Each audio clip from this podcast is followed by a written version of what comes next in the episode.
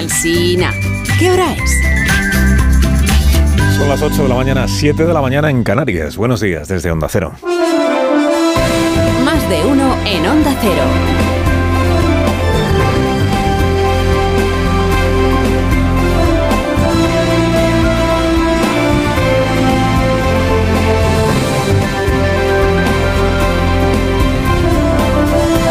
Bienvenidos a una nueva mañana de radio. Ya estamos en el 21 de noviembre de 2023.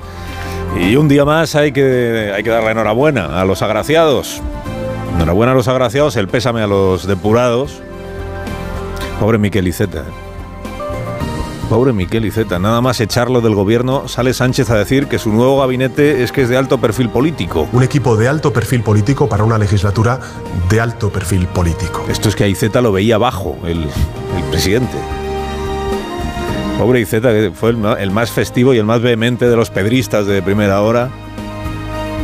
Y luego fue el heraldo de las medidas de gracia, acuérdese con el chorreo que le cayó cuando se le ocurrió hablar a favor de los indultos en una campaña electoral en la que Sánchez todavía presumía de hacer cumplir la sentencia del Tribunal Supremo íntegramente, ¿no? ¿A dónde vas hablando de los indultos, Miquel? ¿Qué disparate es ese? Tú fíjate. Ahora estamos ya en la amnistía. Pobre Miquel Iceta. Que primero lo hizo ministro de los funcionarios y luego lo traspasó a Cultura. Ministerio que a Sánchez le importa lo justo y la prueba es que se lo ha cedido al yolandismo. Si le importara de verdad, no lo soltaba el Ministerio de Cultura. Pobre partido de los socialistas de Cataluña. El mal pagado. Su resultado electoral en las cuatro provincias catalanas, 23 de julio, marcó la diferencia. Es lo que hizo posible que a Pedro Sánchez le diera la suma, previa entrega de la amnistía a Puigdemont, claro. Sin PSC hoy no habría Pedro Sánchez. El premio que obtiene por los servicios prestados es un ministerio menos. Donde había dos, solo queda uno. Pobre Raquel Sánchez. Soldado disciplinada, que sirvió a sus compañeros varones en bandeja la ley de vivienda justo antes de unas elecciones autonómicas porque con ella, con la ley de vivienda, iban a arrasar en las urnas. Luego perdieron el poder casi todos y ahora lo ha perdido ella. Debe de ser que Sánchez también la veía baja de perfil político. Pobre Miñones, Esperanza Blanca del PSOE gallego, podrá decir que fue ministro un rato.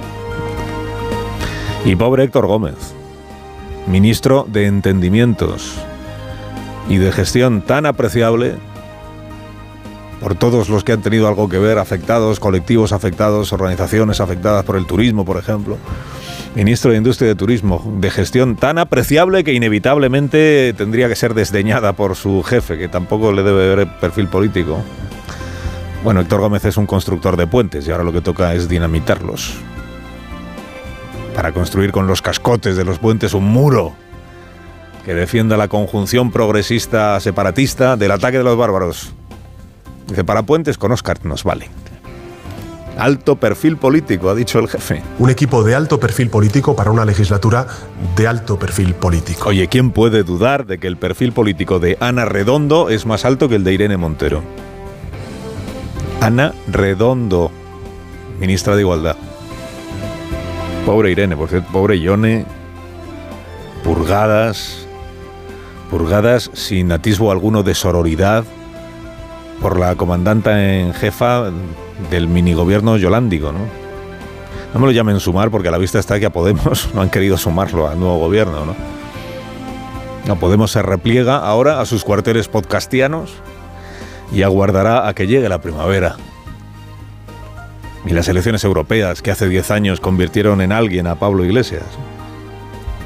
El grilo español se decía entonces. El italiano, ¿no? Pegrillo. Nuestro cinco estrellas era Pablo Iglesias. Bueno, 10 años después, cuatro años de gobierno después, Podemos es poco menos que un espectro.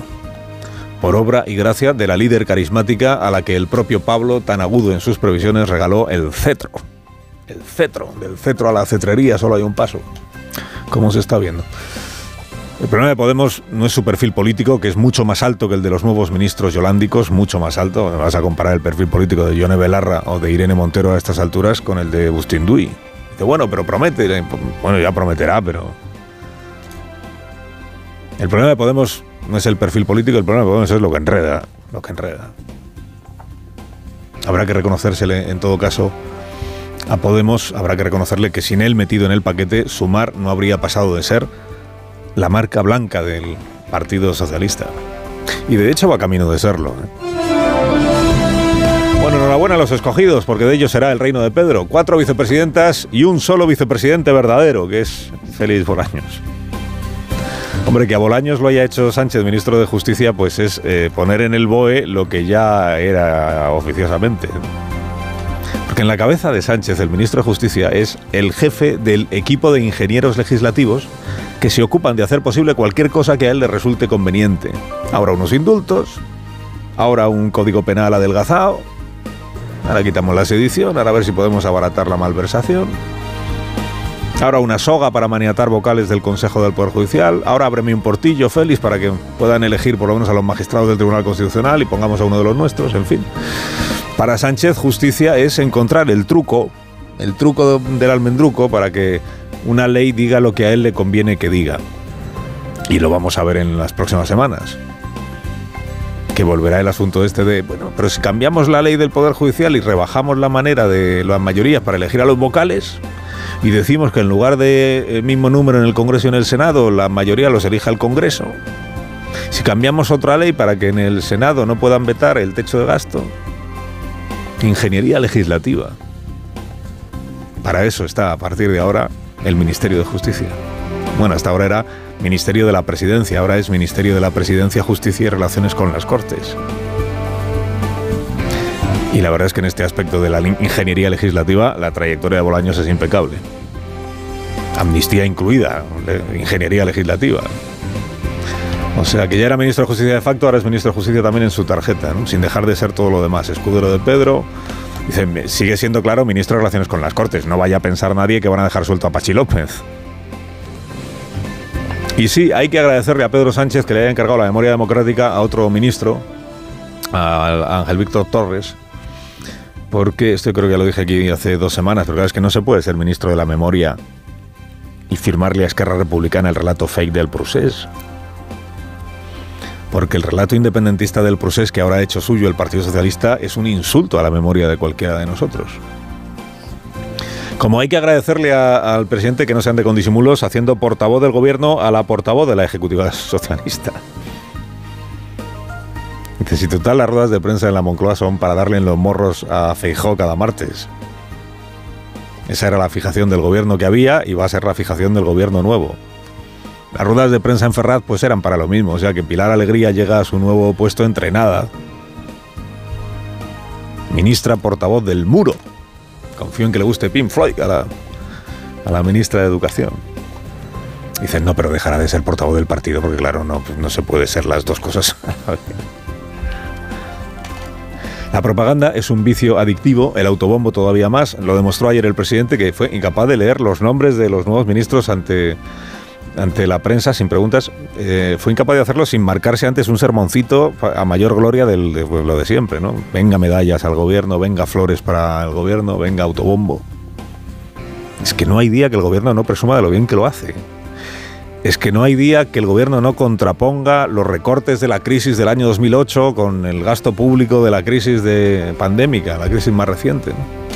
De tanto repetir medias verdades, claro, el presidente se va a terminar, creyéndoselas, como le ha pasado con el Prusés. Es encomiable su empeño en presentar estas dos crisis como si fueran idénticas, pero es que no tienen nada que ver, la crisis de 2008 y la crisis de la pandemia que una fue una crisis de deuda pública, de confianza de los inversores en los estados, en concreto en el Estado español y en otros estados europeos, y la otra ha sido una crisis de producción, que la primera se debió a la desconfianza que generaban los estados en los inversores, y la segunda se debió a un virus que empezó en China, que tendrá que ver una cosa con la otra, pero bueno, para Sánchez todo eso da lo mismo. Él afrontó la crisis repartiendo ayudas y no como el gobierno de la otra crisis. Entiéndase el gobierno de Rodríguez Zapatero, que fue el que empezó a gestionar la otra crisis. Ahora fan Zapatero de Pedro Sánchez. Cuando España no es el Reino Unido, aquí los expresidentes de gobierno pues no resucitan como ministros de Asuntos Exteriores. O sea que Zapatero queda liberado para seguir con sus gestiones eh, discretas, pues hablando con gente, pues otra cosa no, pero dialogante lo es el expresidente, allanando acuerdos. Además es un asesor generoso que no reclama copyright de las cosas. Quiero decir que el nuevo delegado del PSOE en Suiza, que tendrá que nombrar Pedro Sánchez a un delegado del PSOE en Suiza, a un embajador o lo que sea, a un comisionado, para que vaya a pasar examen con los verificadores de, de Puigdemont, pues si quiere le puede pedir consejo a Zapatero, que seguro se los va a dar encantado los consejos. Comisionado ante los verificadores para pasar el control de amnistemia, una vez al mes, en Ginebra, ¿no? La fiscalización externalizada y deslocalizada de la actuación del gobierno de España que va a comenzar antes de que termine noviembre. O sea, mm, si no es esta semana, será la semana que viene. Ya está diciendo Junts per Catalunya. Lo primero que hay que cumplir es con el calendario. Hombre, podrá presentar el comisionado anónimo de momento, porque aún no sabemos quién es, como son anónimos los, los supertacañones estos extranjeros, podrá presentar un primer cumplimiento, que es que hoy la mesa del Congreso ya va a bendecir que se tramite la proposición de ley de amnistía que han redactado a Pachas entre Waterloo y el Palacio de la Moncloa. La Secretaría General de la Cámara Baja, atenta Merichel, no ve que haya ninguna inconstitucionalidad palmaria en esta propuesta que se ha presentado. Dice, pues menos mal. Batan los diputados las palmas. No las manos, sino las palmas del Domingo de Ramos. El nuevo secretario general del Congreso, letrado mayor, Fernando Galindo. Fernando Galindo, un admirador, un amigo, un esclavo, un siervo. Ha puesto la alfombra roja al texto que ha hecho posible la investidura de Pedro Sánchez por la gracia de, de Puigdemont. O sea, comienza la tramitación parlamentaria. Spoiler, la ley será aprobada por el Congreso. Spoiler, Puigdemont regresará impune a casa. Y spoiler, el Tribunal Constitucional, piense lo que piense de esta ley, no va a tumbarla. Está escarmental constitucional de lo que pasó, lo que le pasó al Tribunal Constitucional en el año 2010. Gobierno de Cataluña, del PSC, el Partido Socialista al rebufo, sumándose al linchamiento independentista del Tribunal por haberse atrevido a decir la verdad. Que 14 artículos del estatut eran manifiestamente inconstitucionales. Carlos Alsina, en Onda Cero.